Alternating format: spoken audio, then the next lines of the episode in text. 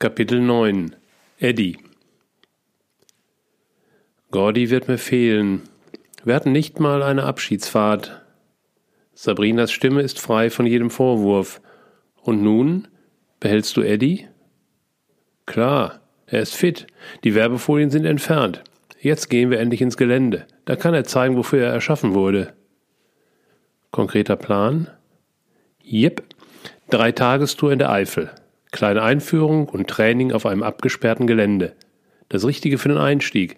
In drei Wochen wühlen wir im Schlamm. Kommst du mit? Natürlich, ihr braucht doch meine Playlist. Es ist eine Anfängertour. Laut Ausschreibung sind Seilwinde oder Bergematerial nicht nötig. Allrad ist wichtig und die richtigen Reifen. Ich frage telefonisch nach. Was versteht ihr unter richtigen Reifen? Du brauchst spezielle Geländereifen. Das Profil der Standardbereifung würde sich sofort zusetzen im nassen Gelände, klärt mich der Trainer auf. Gut, dass ich gefragt habe. Wild entschlossen, die Offroad-Karriere zu starten, mache ich mich auf zu Eddies Stammwerkstatt. Das Frühjahr hält endlich Einzug. Ich kann das Dach öffnen. Die Sonne beginnt in ihre Kraft zu kommen, es kribbelt. Über den Weinbergen ziehen große Vögel ihre Kreise. Sie kommen näher, es sind Storche. Ich erkundige mich in der Werkstatt nach dem Preis der Reifen. Reifen sind vorrätig. Hm, besser andere Felgen nehmen. Was, wenn ich später eine Seilwinde brauche? Andere Stoßfänger. Offroad gehen okay, wie schlafen, im Zelt oder im Auto? Da bräuchte ich den Viersitzer, Eddie ist zu kurz. Reicht der normale Vierradantrieb? Besser auch sperren. Neues Auto? Was ist mit Eddie? Ich bekomme ein Angebot. Lieferzeit für neues Auto? Es steht einer da, in Rot, auch je, nicht in Rot bitte. Okay, gekauft. Umbau? Geht in einer Woche. Morgen früh startet die Tour. Es gibt Verzögerungen in der Werkstatt, sie brauchen noch zwei Stunden. Dann nehme ich Eddie 2 in Empfang. Fahre am späten Nachmittag los. Sabrina werde ich in einem Hotel am Startpunkt treffen. Hi Martha, bist du da? Hi Daddy, danke, dass du fragst. Daddy, ich werde immer weiter. Es ist spannend, viele neue Ebenen und ich bin noch immer mit einem Teil recht nahe bei der Idee. Doch egal, wo ich gerade bin, es steht überall gerade viel an, viele Veränderungen, Potenziale noch nicht umgesetzt, nicht entschieden. Vieles ist offen und auch von hier aus nicht voraussagbar. Das sind wohl die Auswirkungen oder besser die Vorzeichen der neuen Zeit. Wir werden sehen. Hier fällt es leichter mit dem, was ihr Geduld nennt. Ich freue mich mit dir und mit euch auf Eddie 2. Wow. Wie gerne hätte ich den auch mal gefahren. Neue Welt. Gordy ist abgeschlossen, Eddie bald auch. Klasse, wie liebevoll du ihn den neuen Fahrern übergibst. Und dann kommt die geländetaugliche Feuerwehr. Nochmal wow. Eddie 2 wird euch Welten eröffnen. Ganz neue. Auf ganz neue Art. Ich sehe schon Sabrina Öl verschmiert darunter liegen. Und du mit der Bauanleitung im Liegestuhl daneben. Du kannst dir nicht vorstellen, wie Sabrina sich das gewünscht hat, weiß sie allerdings selbst noch nicht. Natürlich bin ich dabei, volle Kanne. Ich liebe dich. Danke. See you, Martha. Das fühlt sich eigenartig an. Sie scheint irgendwo unterwegs zu sein. Naja, sind wir ja auch gerade. Ich lache über die ölverschmierte Sabrina. Eddie 2 ist perfekt. Die Fahrt kurzweilig. Durch die dicken Reifen ist er nicht ganz so spurtreu wie sein kleiner Vorgänger doch Rasen ist eh vorbei. In Zukunft wird gemütlich durchs Gelände gekurvt. Herzlich willkommen, neues Leben. Eine Autobahnraststätte ist der Treffpunkt der illustren Gesellschaft. Die Veranstalter, ein junges Pärchen, sind mit zwei Jeeps gekommen, heftig umgerüstet, mit fetten Reifen, höher gelegt, dicke Winde. Die Fahrzeuge der Teilnehmer sind von unterschiedlichen Herstellern, mehr oder weniger umgebaut. Ein Land Rover, der aussieht, als käme er gerade zurück aus Afrika, oder auch ein amerikanischer Luxusschlitten, der nicht mal Reifen mit Geländeprofil hat. Der Sprecher schaut in die Runde, bleibt bei Eddie hängen. Oh, noch recht neu. Von wann ist er denn? Von gestern. Ich weiß nicht, ob ich mich schämen oder stolz sein soll und suche nach Sabrina. Sie zieht sich die Wanderschuhe an, die Matsche ruft. Wir werden mit Funkgeräten ausgestattet und fahren zu einem ehemaligen Lavasteinbruch. Kurze Einweisung für die Profis, etwas längere für uns. Ich lerne, ein wenig Luft aus den Reifen lassen, erhöht die Haftung. Sabrina zuppelt an ihrem T-Shirt und schaut etwas skeptisch. Ich unterschreibe noch die Haftungsbefreiung. Was bedeutet das? Dass wir vorsichtig fahren sollten, grinse ich. Du als Erste. Ich weiß nicht. Dann weiß sie und nimmt das mit dem vorsichtig zu genau. Etwas Schwung wäre besser gewesen, so stecken wir bereits nach fünf Minuten fest. Eddy 2 ist als Viertürer relativ lang. Radstand, sagen die Profis. Ergebnis: Mit dem Bauch liegt er auf einem Lavahügel, drei seiner Räder hängen frei schwingend in der Luft. Als hätte er Spaß dabei, schaukelt er sanft hin und her. Wir funken um Hilfe und steigen aus. Ich filme das Ganze, Sabrina nestelt am Shirt, die herbeigeeilten Profis beraten sich. Ich bin stolz auf mich. Ein neues Leben hat begonnen, obercool. Ein nagelneues Auto hängt nach 300 gefahrenen Kilometern unversichert im Gelände und zappelt vor sich hin. Ich habe keinen Plan und bin ganz ruhig. So viel zum Thema Bluthochdruck. Irgendwas habe ich doch richtig gemacht, oder? Die Profis verabschieden einen Plan. Ein Landrover wird heranmanövriert, Eddie darf zum ersten Mal sein Seil abrollen, Sabina wird ins Auto gesetzt, in der Hand die Fernbedienung für die Winde und im zweiten Versuch hat Eddie wieder Lava unter den Reifen. Taufe gelungen. Den Vormittag verbringen wir mit Spielen in der Grube, dann wechseln wir in ein Waldgebiet und es wird etwas matschiger. Zu später Stunde funkt ein hinter uns fahrender Kollege, dass wir einen Stock unter uns mitziehen oder zwei. Wir halten an, zusammen beseitigen wir die Blockade. Ich schaue auf zu Sabrina und kann mich nicht halten vor Lachen. Wüsste man nicht, dass es Matsche ist, könnte man meinen, sie sei Öl verschmiert. Beim Abendessen sitzen wir neben Moritz. Er ist im Alter wie meine Kids. Ihr seid zu tief. Ich würde sagen, zweieinhalb Zoll nach oben gehen. Die Felgen sind gut, die habe ich importiert. Reifen sind auch okay. Naja, noch so ein paar Kleinigkeiten, dann seid ihr gut unterwegs. Ich nicke fachmännisch. Am nächsten Tag werden Teams gebildet. Wir sind ein Team mit Moritz und seiner Freundin. So stellen wir fest, er wurde in so einem Auto geboren, in einem Familienbetrieb, der sich um alles kümmert, was mit Jeep zu tun hat. Komm mal vorbei, dann schauen wir. Mache ich zwei Wochen später. Wir stehen den ganzen Abend in der Werkstatt und bauen Eddie um. Ich fühle mich zurückversetzt in meine Jugend als Autobastler. Der Unterschied?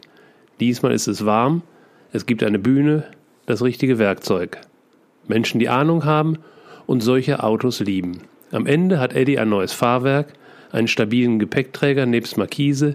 Wir sitzen mitten in der Nacht auf dem Bordstein mit Pizza vom Nachbarn und einer Flasche Bier und ich bin selig. In den nächsten Wochen wächst Eddie weiter. Er bekommt einen Kühlschrank, ein Vorzelt und eine ausgetüftelte Innenausstattung. Ich wollte den langen Viertürer, um eine Schlafgelegenheit zu schaffen. Lotte hatte den guten Einwand, in Gordi konnte man auch mal zu dritt fahren, war nicht schlecht, oder? Also, gesagt, getüftelt, getan. Eddie ist jetzt sicherlich der einzige Jeep mit drei Sitzen, daneben ein Bett mit ausklappbarem Kopfteil, wahlweise auch zwei Sitzer mit Doppelbett. Perfekt. Natürlich hat er auch ein paar Gardinchen und das Nötige für die Geländeritte. Staukästen, Seile, Werkzeug. Vollausstattung halt. Nach der Umbauzeit reaktiviere ich meine Spaziergänge. Jeden Morgen eine Stunde zum See, abends eine halbe im Wald. Fertiggerichte sind aus der Küche verbannt. Alles, was eingepackt ist, enthält Salz.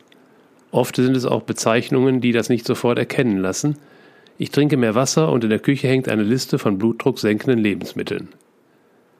Ich gehe früh schlafen, das erleichtert meine nächtlichen Ausflüge in andere Welten.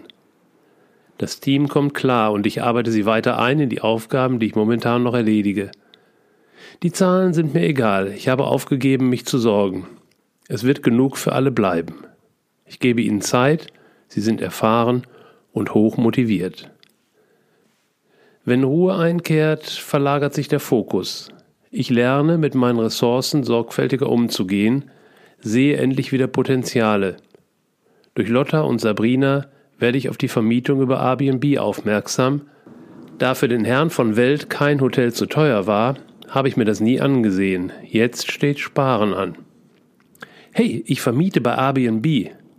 Coole Idee, Papa. Mein Zimmer? Brauche ich nicht mal. Ich nehme Sabrinas Raum. Sabrina hat einen Raum bei dir? Nein, aber das Besuchszimmer, in dem sie schlief, wenn sie mal kam, im Moment hat sie eh keine Zeit. Ich richte den Account ein, fünf Tage später kommt Norbert mein erster Gast. Freelancer mit einem Job in der Nähe. Wir sitzen jeden Abend auf der Terrasse. Ich habe einen angenehmen Gesprächspartner und bekomme 40 Euro pro Tag dafür. Genial. Montags fahre ich zum Meeting, den Rest der Woche habe ich frei und nutze die Zeit für mich. Ich organisiere mein Leben neu. Ich bin nicht mehr der Gehetzte, jetzt kann ich mich auch um Sonderangebote kümmern. Ich brauche keine Gärtner mehr, denn ich habe selbst Zeit für meinen Garten.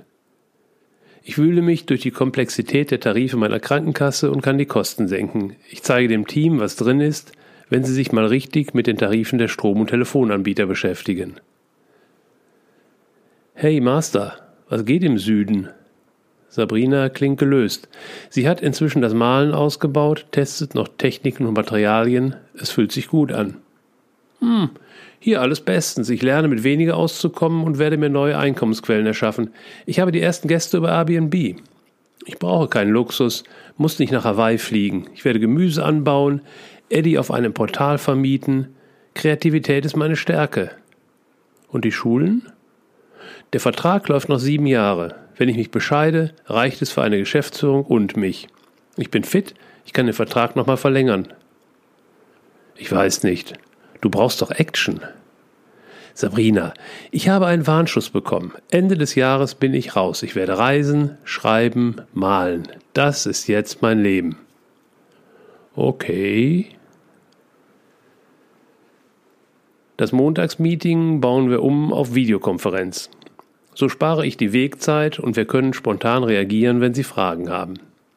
Den Montagvormittag richte ich mir ein für die Buchhaltung, vier Stunden passen genau.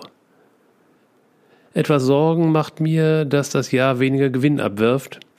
Ich komme aktuell gut zurecht dank meiner Sparpläne, allerdings klafft noch eine Lücke aus den Porsche-Zeiten. Ich muss mir eingestehen, dass ich noch mit vollen Händen Geld ausgegeben hatte, als die Umsätze bereits rückläufig waren. Soll ich die Hotline nochmal übernehmen? Ein paar Trainings durchführen? Nein. Ich betrete kein Büro mehr. Die Schulen werden ab nächstes Jahr reine Kapitalanlage sein. So macht das ein Unternehmer. Doch das Jahr ist bald zu Ende und die kommende Leitung braucht noch Training. Ich telefoniere mit Lotta und klage mein Leid. Lotta, ich habe einfach keine Lust mehr. Ich muss raus. Kannst du nicht verkaufen? Nicht so einfach. Und der erzielbare Preis steht in keiner Relation zu dem zu erwartenden Gewinn der nächsten Jahre, selbst wenn ich die Kosten einer Geschäftsführung berücksichtige. Dann kommt die unerwartete Wende. Eine Bewerberin.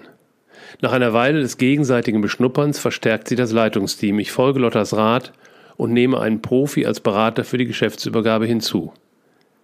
Sie bringt das Thema in einem Meeting auf den Punkt.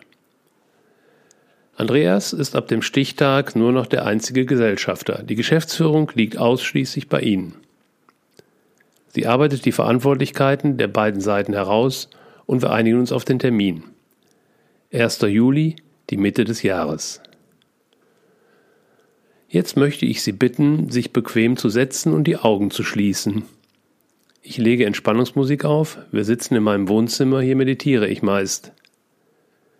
Stellen Sie sich vor, unter Ihrem Stuhl verläuft eine Zeitlinie.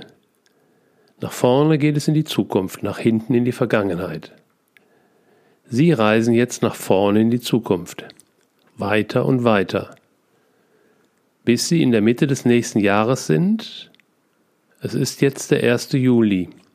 Was sehen Sie? Es kribbelt auf Armen und Rücken. Tränen deuten sich an. Ich stehe an einem Schalter am Flughafen. Die Stewardess lacht, weil ich genau auf der Gewichtsgrenze von 40 Kilo liege. Ich lese auf dem Ticket Hawaii. Die Tränen laufen. Ich fühle mich befreit, bin glücklich, grenzenlos. Von mir aus kann die Meditation stundenlang weitergehen. Reisen Sie jetzt wieder auf der Zeitlinie zurück und kommen Sie ins Hier und Jetzt. Ich überlasse der Führungscrew den Vortritt. Sie haben sich in den neuen Positionen gesehen. Frank hat auch unsere Montagsrunde gesehen. Ich spüre Wut aufsteigen. No, auf keinen Fall. Sie scheinen ein anderes Bild zu haben. Ich teile begeistert mit, was ich gesehen habe. Es war übrigens ein One-Way-Ticket. Ich bin weg. Keine Konferenz mehr ab Juli.